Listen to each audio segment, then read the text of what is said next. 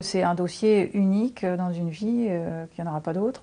Il y a eu beaucoup de moments forts, hein, d'adrénaline. euh, il y a quand même eu des moments où ça montait euh, euh, d'angoisse, de, stress, de tout ce qu'on veut. Où malgré tout, on doit garder son sang-froid. Les proches qui vous en parlent, on est, vu comme le juge de l'affaire. euh, à s'entendre dire en permanence, ah, c'est l'affaire de ta vie. C'est un tourbillon quand même euh, personnel, euh, professionnel. euh.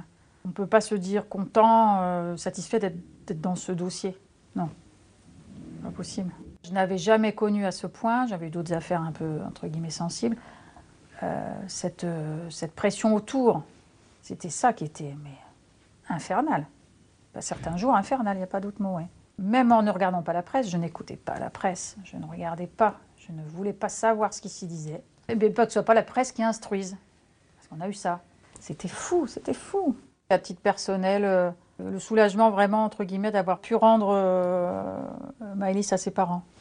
Je pense que euh, si ça n'avait pas été le cas, ça aurait vraiment été oui, un sentiment de frustration personnelle. Voilà. Je pense que ça, c'était important. En tout cas, me concernant, c'était important.